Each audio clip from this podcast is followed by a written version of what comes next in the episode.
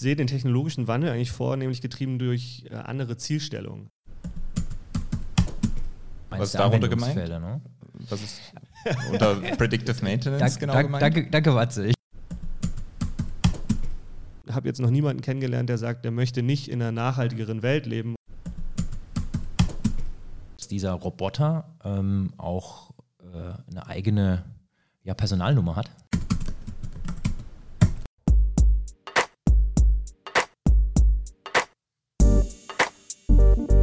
Next EVU der HXI Podcast für die Energiebranche der Zukunft.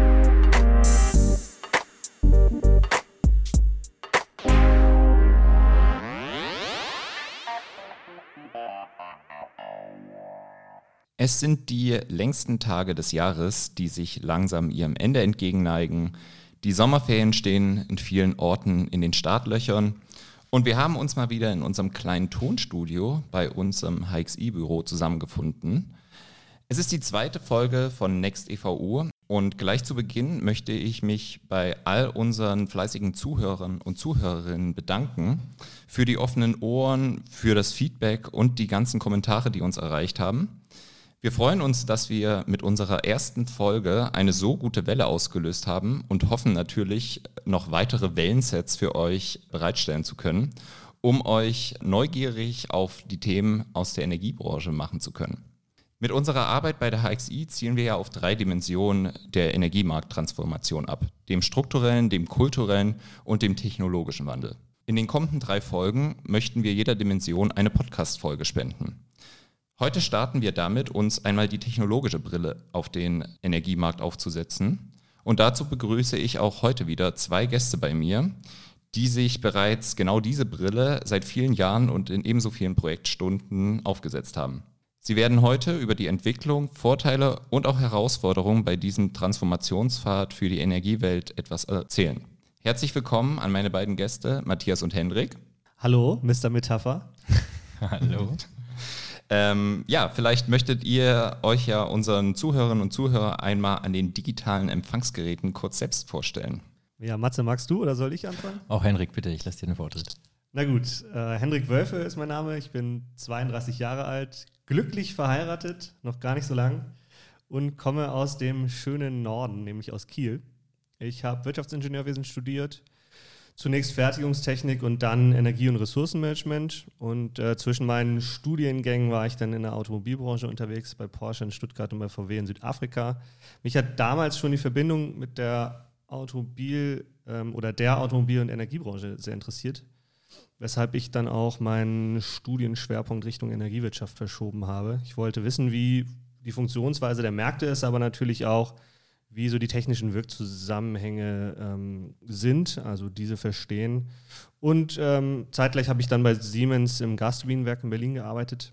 Danach habe ich einige Jahre als Berater an nationalen und internationalen Digitalisierungsprojekten auch wieder in der Automobilwirtschaft äh, gearbeitet und bin jetzt seit 2018 bei der HXI was mir sehr viel Spaß macht und wo ich meinen Schwerpunkt in der Entwicklung von Unternehmens- und Teilstrategien von EVUs habe ähm, und im Bereich Innovationsmanagement. Als Hobbyprojekt habe ich mit einem Freund eine Community ins Leben gerufen, die heißt Lights On und ähm, die richtet sich oder die widmet sich der Entwicklung hin zu mehr Verantwortung und Nachhaltigkeit. Und ansonsten kann man sich, kann man mich privat so ziemlich mit jeder Sportart begeistern, was äh, für viele von uns HXI-Lern, glaube ich, zutrifft, ähm, auf mich eben auch. Und da beschäftige ich mich sehr viel und sehr lang mit. Ja, ein weit gereister Vogel, der ähm, ins Nest gefunden hat, sozusagen. ins HXI, ins ins HXI-Nest. Ja. Äh, danke. Ähm, Matze.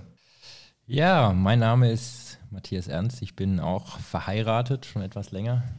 Äh, 39 Jahre, habe zwei Kinder, zwei Jungs, die mich neben dem Job auch ordentlich auf Trab halten ähm, und bin auch seit den ersten Tagen bei der HXI dabei. Ähm, ja, in, die, in der Energiewirtschaft bin ich schon, schon seit meinem ersten Job unterwegs. Ich bin nach dem Studium der Politik- und Verwaltungswissenschaft in Konstanz am schönen Bodensee eigentlich noch ein bisschen orientierungslos in den ersten Job gestolpert. Äh, kam da bei einer Art Junior Inhouse Consulting Team äh, unter bei der MVV Energie AG in Mannheim großer regionaler Energieversorger. Ähm, ja, und seitdem habe ich eigentlich die, die Energiewirtschaft und auch das Consulting immer näher kennenlernen dürfen. War nach meinem, nach meinen zwei Jahren in Mannheim noch jeweils für knapp vier beziehungsweise drei Jahre in, der, in zwei Beratungshäusern angestellt und ja, wie gesagt, seit Ende 17 hier bei der HXI. Ähm, über die HXI wird ja schon im letzten Podcast einiges gesprochen und genau. äh, das, was, was Hendrik auch sagt, was uns so verbindet, ähm, gerade auch für die, die alle in München äh, zu Hause sind, ist, glaube ich, schon auch die Welt draußen äh, in die Berge gehen. Das sind auch so, so meine, meine Lieblingsaktivitäten neben der Familie, die, wie schon gesagt, ordentlich in, in Anspruch nimmt. Ähm, zurück zur Arbeit. Ja, meine, meine Schwerpunkte in den letzten Jahren waren sowohl das Begleiten von Projekten an der Schnittstelle von Fachbereich und IT, auch immer häufiger in den letzten Jahren in agilen Projektsettings. Das war am Anfang der Beratungszeit noch nicht so, noch inzwischen als Scrum Master äh, teilweise eingesetzt und habe dabei eigentlich immer den, den Blick auf die Optimierung von Prozessen oder die Digitalisierung und Automatisierung von Prozessen äh, im Fokus gehabt. Aber auch so die Themen Coaching und Sparring für, für Projekt- und Linienverantwortlichen sind meiner Meinung nach da auch immer wichtiger geworden, auch eher konzeptionell zu unterstützen und da ist sicherlich eines der Schwerpunktthemen, bei denen ich die letzten Jahre auf Projekten unterwegs war, sicherlich das Thema auch Smart Metering gewesen und was ja auch vielleicht ein, ein Themenkomplex sein kann nachher in der, in der Diskussion. Ja, genau. Ähm, du hast schon gut angedeutet, Smart Metering. Ähm, einen großen Einfluss auf den technologischen Wandel auch der ganzen Branche.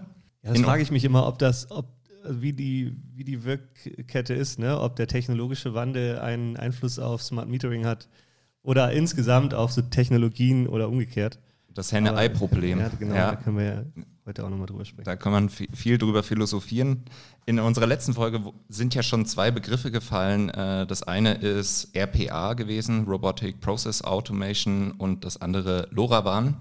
Vielleicht könnt ihr da kurz nochmal einen Abriss geben ähm, in ein, zwei Sätzen, dass auch die Nicht-Energie-Zuhörer wissen, wovon ich, wir reden. Ich glaube, dass auch viele, also dass es gar nicht mal so ist, dass es nur Nicht-Energie-Zuhörer das vielleicht ähm, nicht Richtig. wissen. Vielleicht ist es einfach ein Thema, ähm, was nicht in dem Bereich liegt, in dem man sich einfach auch besch beschäftigt. Ne? Also ja, ja, vollkommen richtig. Ja, ich, ich würde mal sagen, so das Thema RPA, da stecken so Begriffe drin wie, wie Robotics oder Roboter. Das ist ja auch erstmal so ein Thema, was was auch irgendwie ein bisschen abschreckt. Ne? Also was, was verbinden viele Leute mit, mit Automatisierung und Robotern? Ja, die Arbeitsplätze von, von Menschen, womöglich mein eigener Arbeitsplatz wird irgendwie wegrationalisiert und automatisiert. Äh, es geht ja oft, oft einher mit solchen Begriffen. Vielleicht fange ich einfach mal kurz mit ein paar ja. Sätzen zu, zu RPA an, ähm, weil es einfach auch ein Thema ist, was in den letzten Jahren äh, zunehmend an Fahrt aufgenommen hat. Das haben wir auch in, auf der Beratungsseite, ist das immer stärker in den Vordergrund gerückt. Äh, Prinzip. Wenn ja immer solche äh, mit solchen Begriffen äh, hausieren gegangen und äh, da war RPA oder ist RPA sicherlich eins, was, was aktuell ganz weit oben mit dabei ist. Ich stelle aber eben in der gleichen Diskussion auch fest, dass was ich schon angesprochen habe, dass eine ganze Reihe von Vorurteilen damit verknüpft sind und es immer, immer erstmal wichtig ist zu, zu verstehen, um was es dabei eigentlich geht, äh, was auch die, die Vor äh, Vorteile dabei sind oder der Mehrwert. Und letztendlich ist ja, bei RPA geht es im Prinzip darum, dass Software-Roboter, was nichts anderes wie ein Programm oder ein Code darstellt, ähm, einen Prozess automatisiert, indem er die für diesen Prozess notwendige Interaktion zwischen Mensch und IT-Anwendung imitiert. Ähm, das können Mausbewegungen sein, Texteingaben, das können auch einfache Entscheidungen sein, strukturierte Entscheidungen. Und dieser Roboter eben auch selbstständig mit der IT-Anwendung interagiert. Wenn man das erstmal hört, dann hat man tatsächlich erstmal das Gefühl, ja, da wird Arbeit von einem Menschen ersetzt. Ja, äh, auf der einen Seite soll das auch der Fall sein, ähm, aber auf der anderen Seite geht es dabei ja auch um häufig sehr repetitive, sehr monotone, sehr einfache Prozesse, die man in einen Roboter überführen kann und der Mensch dadurch eher belastet wird von diesen Prozessen, von diesen Tätigkeiten und gar nicht den Freiraum hat, innovativ zu denken, sich Freiheiten zu nehmen, mal out of the box zu denken. Kundenzentriert zu sein. Genau, ja Kundenzentrierung. Da ist wieder das also Stichwort also aus der so, letzten solche, Folge auch. Ja. Solche Themen sozusagen auch, auch zu nutzen. Das heißt, ähm, den Mehrwert sollte man bei der Diskussion eigentlich viel mehr drauflegen, was kann man damit gewinnen und nicht, was verliert man dadurch. ja, das ist eigentlich so ein bisschen das Thema RPA, mit dem eigentlich ein hohes Potenzial verbunden ist, gerade so bei einfach zu automatisierenden Prozessen und die dadurch dann auch einen, einen hohen, hohen Nutzen haben und die Möglichkeit haben, der ja, Synergien zu, zu heben. Mhm. Ich, ich habe da noch eine, eine, Rückfrage dazu. Wie habe ich mir das vorzustellen? Ich, äh, muss ich dann den, den Laptop, sage ich jetzt mal, äh, oder den Rechner, muss ich den denn anhaben? und, äh, und dann sozusagen, äh, dann ist der Monitor auch an und dann sehe ich, wie die Maus automatisch über meinen Bildschirm äh, rüberläuft und wie irgendwelche Eingaben gemacht werden. Also ich sehe das dann auch live. Genau, also theoretisch kannst du es genau so sehen. Ja, ähm, aber muss nicht. Oder? Nein, ja. muss nicht. Ähm, Im Prinzip ist es so, dass dieser Roboter ähm, auch äh, eine eigene ja, Personalnummer hat. Äh, okay, jetzt, weil, jetzt wird's ein weil er sich im Prinzip als ja, wie soll man sagen, als Art Mitarbeiter sozusagen in bestehende Systeme auch einloggt. Hat er auch eine Kantinenkarte? Der, der hat auch eine Kantinenkarte, genau. Ähm, da gibt es immer Bits und Bytes zum Nachtisch, genau. äh, und ja, im Prinzip macht er genau die, die händischen Tätigkeiten, die arbeitet er nach. Ähm, er arbeitet sie natürlich deutlich schneller nach als der einzelne Mitarbeiter. Also Mausklicks, Mausbewegungen, Daten extrahieren, irgendwo einfügen, vielleicht automatische Reports zu verschicken, die aus verschiedenen Systemen sich ihre Daten ziehen. Das sind alles Dinge, die der um ein Vielfaches schneller kann, wo eben keine Ahnung, ein Mitarbeiter mehrere Minuten oder eine halbe Stunde dran sitzt, kann da in wenigen Sekunden oder in ein, zwei Minuten erledigt werden. Aber Fakt ist, dass im Hintergrund diese Tätigkeiten tatsächlich ausgeführt werden. Tatsächlich die Systeme laufen und ein Roboter auch nur 24 Stunden am Tag Zeit hat zu arbeiten. Und wenn man eben diese 24 Stunden mit Prozessen oder Aufträgen, die er abzuarbeiten hat, voll hat, braucht man eine weitere Instanz. Ähm, ist wie ein der Mitarbeiter auch, der, nach, Nachtschicht machen. der nach acht Stunden heimgeht oder die Nachtschicht einlegt, ganz genau. Für den zählt das Arbeitsschutzgesetz. Äh, ich Na, wenn er eine Personal, also dann, Stimmt, dann müsste eigentlich nach zehn Stunden müsste dann Schluss sein. Der muss dann auf jeden Fall ausstempeln. nee, also den kann man noch richtig schön ausbeuten. Ja. das ist sehr schön. Ähm, Soll ich mal Laura war noch mal kurz was dazu Genau, das, das ist, war ja der, die zweite Rückfrage, die uns erreicht hat. Was, was, was versteht man darunter? Also äh, LoRaWAN oder Long Range Wide Area Network, ähm, wie es dann ausgesprochen heißt, äh, ist ja letztendlich ein Funknetz, das häufig für IoT-Anwendungen genutzt wird, äh, also für das Internet der Dinge, was ja auch gerade ein sehr äh, großes Thema, nicht nur in der Energiewirtschaft ist. Ähm, also wie gesagt, dafür wird es benutzt und ähm, das LoRaWAN erfüllt einfach wichtige Anforderungen, die es in diesem Bereich eben gibt und ist also im Grunde eine Funktechnologie, zum Beispiel für Sensoren, von denen vor allem kleine äh, Datenpakete über große Entfernungen sicher und zuverlässig übertragen werden können, weswegen es eben ähm, sehr gut geeignet ist für, für das Thema IoT. Ähm, es gibt auch noch andere Anwendungen, also es, es gibt nicht nur LoRaWAN, mit dem man das lösen kann, sondern es gibt auch Konkurrenten wie Sigfox oder Narrowband IoT. Und ähm, da sehen wir wieder, dass wir da auch schon wieder in die nächste Begrifflichkeit kommen. Deswegen, ich glaube, so als grobe Erklärung äh, belasse ich es mal dabei. Ähm, es gibt auch super viele Artikel äh, zu LoRaWAN, die man sich mal durchlesen kann. Es gibt auch Erklärvideos, es gibt ganz viel, was man sich anschauen kann. Man kann es am Ende zum Beispiel nutzen, also Stichwort Sensorik, ähm, um, nicht, wenn man Passantenzählen macht, ja, da tut man einen Sensor an eine bestimmte Stelle, wo man eben wissen möchte, wie viele Passanten oder wie viele Menschen sind denn da in der Regel? Oder für Füllstände von Mülleimern, das hat der Jens ja auch schon im letzten Podcast als Beispiel genannt. Um diese Daten eben entsprechend auf den Server zu bekommen, eignet sich zum Beispiel eben LoRaWAN. Wir können also, ja mal einen Link vielleicht auch in die Notes vom Podcast nochmal dazustellen. Ja, genau, vielleicht da noch eine Ergänzung, eine energiewirtschaftlich spezifische Ergänzung. Da ist, glaube ich, auch das Thema Predictive Maintenance mhm. eins der, der Treiber oder genau, eins Was der darunter gemeint? Ne?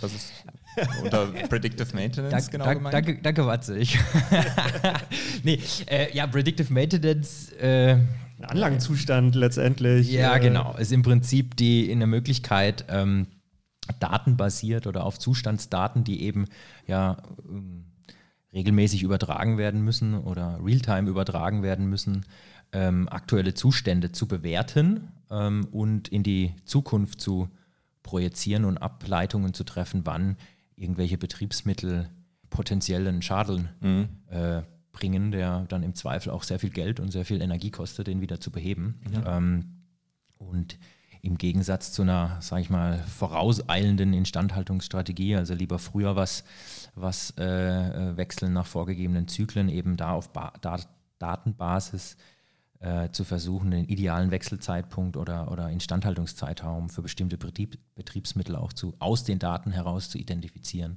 Ja, wir haben ja schon jetzt viel auch über Daten gesprochen, ähm, die natürlich einen großen Einfluss auch auf den technologischen Wandel haben. Was sind da eure konkreten Erfahrungen oder Beispiele ähm, diesbezüglich? Ja, ich würde vielleicht erstmal damit anfangen, ähm, wie eigentlich der technologische Wandel in der Energiebranche sich vollzieht. Ähm, ich sehe den technologischen Wandel eigentlich vornehmlich getrieben durch äh, andere Zielstellungen. Also Technologie als eher als Enabler oder als ähm, Vehikel, um äh, die Ziele zu erreichen. Äh, zum einen haben wir jetzt gerade schon angesprochen, Thema effizienzsteigernde Maßnahmen, vor allem in internen, aber auch in externen Abläufen.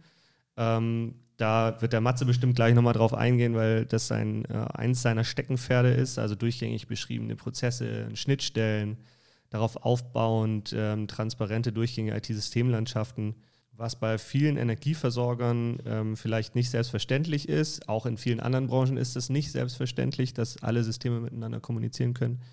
Ähm, das ist aber die Basis, um, ich sag mal, modern und effizient zu arbeiten und letztendlich eben auch dafür digitale Geschäftsmodelle äh, zu betreiben. Wir haben jetzt gerade RPA schon als Beispiel dafür gehört, eine Lösung dafür. Auf der anderen Seite ähm, ist aber auch das Ziel, attraktiv und innovativ auf dem Arbeitsmarkt zu sein und ähm, dafür sind eben auch technologische Hilfsmittel notwendig, um gemeinsam auf modernem Stand zu arbeiten. Jetzt mit Corona ähm, großes Thema äh, virtuelles, äh, virtuelle Zusammenarbeit, ähm, wo man eben auch einfach festgestellt hat, dass das einfach ähm, ja nicht komplettes Neuland ist, aber noch nicht so zu 100 Prozent immer direkt funktioniert hat. Und ähm, in, in ähm, Branchen, wo das wo vielleicht äh, überregionale Zusammenarbeit oder sogar internationale Zusammenarbeit ähm, seit langer Zeit schon gängig ist, ähm, ist es eben, äh, die waren da sicherlich ein bisschen besser darauf vorbereitet. Ähm, also das, glaube ich, ähm, ein großes Thema, um, ähm, um, wie gesagt, attraktiv und innovativ arbeiten zu können. Und für mich eigentlich immer so der, der wichtigste Punkt ist dieses, dieser kostenoptimale Umbau des Energiesystems. Ja, wir kommen um die Energiewende ja nicht herum und ich, wir wollen sie ja auch äh, alle. Ähm, ich habe jetzt noch niemanden kennengelernt, der sagt, der möchte nicht in einer nachhaltigeren Welt leben und in der Zukunft, die äh, irgendwie besser aussieht, als viele Prognosen äh, aktuell sind.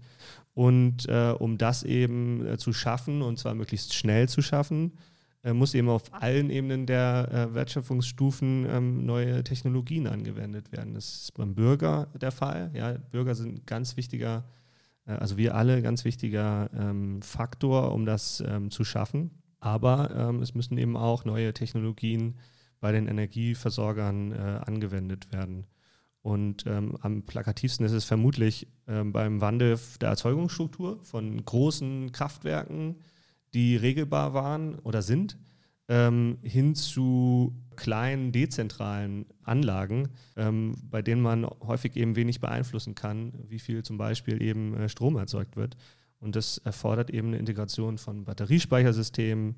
Das erfordert die Vernetzung von Energieversorgung mit der Automobilwirtschaft, wie wir es jetzt bei NWW und Audi zum Beispiel sehen, die jetzt, glaube ich, letzte Woche da äh, in die Öffentlichkeit gegangen sind mit ihrer Zusammenarbeit bezüglich der Weiterverwendung von ähm, Batterien.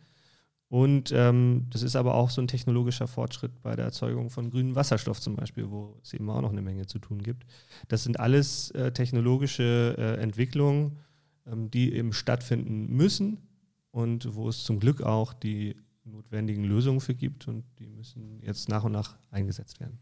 Ja, vielleicht greife ich da nochmal ganz kurz äh, den, den Ball auf ähm, zu zwei sehr, ja eigentlich praktischen Projektbeispielen auch, die wir, wir aktuell begleiten.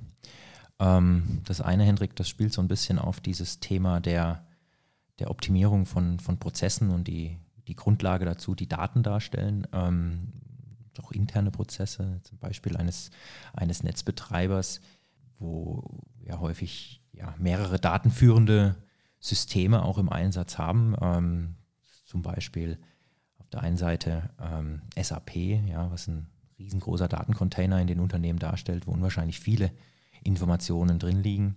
Auf der anderen Seite gerade auch Netzbetreiber, die viel an Geoinformationssystemen äh, arbeiten, äh, also die GIS-Systeme, die auch wiederum ganz, ganz viele Daten drin haben, häufig, man sagt ja so gerne historisch gewachsen. Ähm, man sollte meinen, die, die zwei Systeme müssten eigentlich immer über das Gleiche sprechen, wenn irgendein Datenpunkt gemeint ist, aber nein, ähm, genau da, da hapert es häufig und die Unternehmen haben teilweise große Schwierigkeiten, diese Daten zu harmonisieren. Also wenn ich in SAP arbeite und irgendwelche Aufträge anlege, dann heißt es noch lange nicht, dass ich auf der GIS-Seite, also sprich im Geoinformationssystem, genau weiß, wovon da eigentlich die Rede ist. Und wenn es dann weitergehen soll, dass ich sozusagen die Vorteile eines Geoinformationssystems, auch die Visualisierung von Karten, das Anzeigen von Punkten und das dazu hinzufügen von zusätzlichen Informationen zu Aufträgen, ähm, dann müssen diese Systeme miteinander sprechen. Und das bringt die Energieversorger oder die Netzbetreiber häufig vor ganz schön große Probleme. Äh, ich würde jetzt sagen, zum Glück für uns, weil wir können solche Projekte begleiten, aber ähm, jedenfalls die, einige von uns. Einige von uns.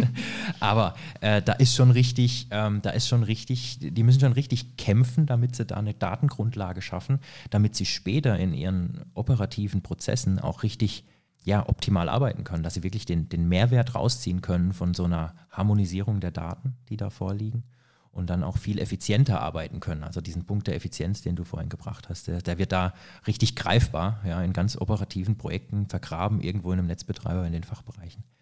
Ähm, diese Kopplung von Systemen und dann das Nutzen für weitere Prozesse. Und das zweite Thema, auf das ich noch eingehen wollte, für das von dir angesprochene ja, Zusammenwachsen auch von, von Branchen oder von Themen, die, die neu hinzugekommen sind, auch in den letzten Jahren. Ähm, ich jetzt zum Beispiel an äh, die Ladeinfrastruktur denke, die sicherlich im Zuge der ganzen äh, Thematik E-Mobilität auch, auch immer weiter äh, voranschreiten wird. Auch da haben wir ja auf Netzseite Herausforderungen oder Themen. Da gibt es auch ganz viele Forschungsprojekte, die da in den letzten Jahren natürlich begleitet werden. Auch da sind wir bei einem Thema dabei, wo es letztlich geht um die die Steuerung von solchen, von so einer Ladeinfrastruktur. Ich habe vorhin schon mal das Stichwort Smart Metering ange, angesprochen, also sprich auch äh, intelligente Messsysteme, die dann vielleicht bei dieser Ladeinfrastruktur verbaut werden.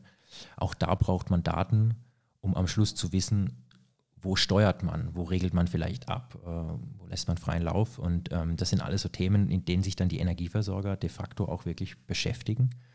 Häufig noch in einem eher ähm, Kontext der, der Erforschung als der tatsächlichen Anwendung schon. Ähm, da tickt einfach auch die Energiebranche ein bisschen langsamer. Und äh, das nur so zwei konkrete Beispiele, wo, wo ja. wir auch wirklich dran mitarbeiten. Mhm. Ähm, du hast das Thema intelligente Messsysteme jetzt eben schon so ein bisschen angesprochen. Das ist ja auch ein Thema, was gerade sehr weit oben auf der Agenda steht, der flächendeckende Rollout dieser Systeme. Ähm ja, das ist, ist, ein gutes Stichwort. Oben auf der Agenda weiß ich inzwischen gar nicht mehr. Es ist jetzt wieder durch die, durch die Markterklärung Anfang des Jahres, hat es wieder ein bisschen Fahrt aufgenommen. Aha. Aber auf der Agenda steht es de facto schon, schon mehrere Jahre, ja schon fast ein Jahrzehnt oder noch länger.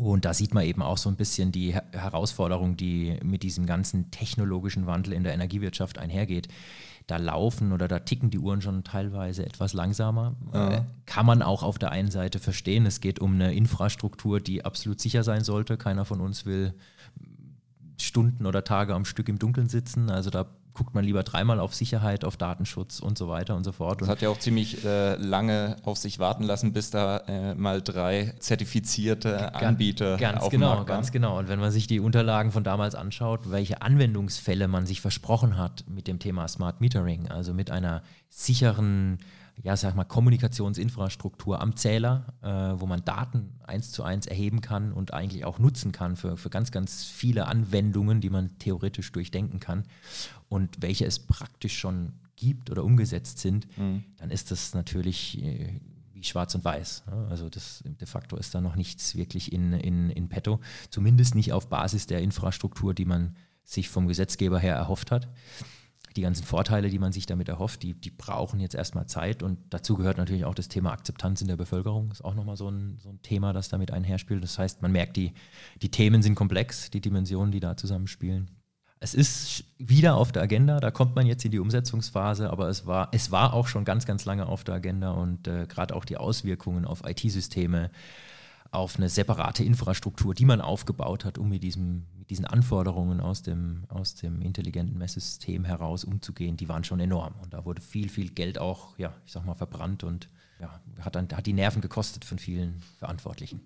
Ja, das, äh, die bürokratischen Mühlen ähm, malen auch im Zuge der Digitalisierung, äh, zumindest in Deutschland, äh, ein Blick in andere Länder, ähm, die sind ja auch ein bisschen anders mit dem Thema, was jetzt Smart Meter Rollout ähm, angeht, umgegangen. Wenn man an unsere Nachbarstaaten in Österreich denkt, da gab es diese Zertifizierungsanforderungen zumindest nicht ähm, so in dem Umfang, wie sie bei uns gab. Genau, zumindest nicht in dem Maße. Nicht in dem Maße. Sie sind nicht viel weiter. Teilweise pragmatischer. Andere Länder haben es gemacht, weil äh, der Stromklau ein Problem war. Ich denke mal an, an das Stiefelland. an das Stiefelland, genau.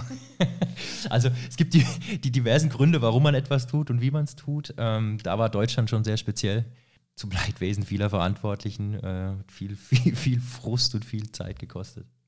Vielen Dank euch beiden, dass wir uns eure technologische Brille in den vergangenen Minuten einmal aufsetzen durften. Und gerne, ihr uns, gerne. Ja, und ihr uns so spannende Einblicke bekommen habt. Passenderweise, ihr tragt ja auch beide eine Brille, sehe ich gerade. Das, äh, ich bin der einzige ja. Brillenlose. Meinst du wegen oh. Technologie oder wie? Ja, wegen der technologischen Brille. Ach so, ja. und, und Nasenschutz. Genau, und Nasenschutz, genau. Ähm, wenn ihr weitere Fragen habt, kontaktiert uns gerne. Ähm, erreicht uns über LinkedIn Unsere Kontaktdaten sind aber auch auf der Homepage. Unsere Kontaktdaten sind auch auf der Homepage, genau. Ähm, Dürft auch Briefe schreiben. Da lohnt sich äh, immer sowieso immer mal ein Blick darauf, weil wir auch in regelmäßigen Abständen Blogs äh, über die Themen der Energiewelt veröffentlichen.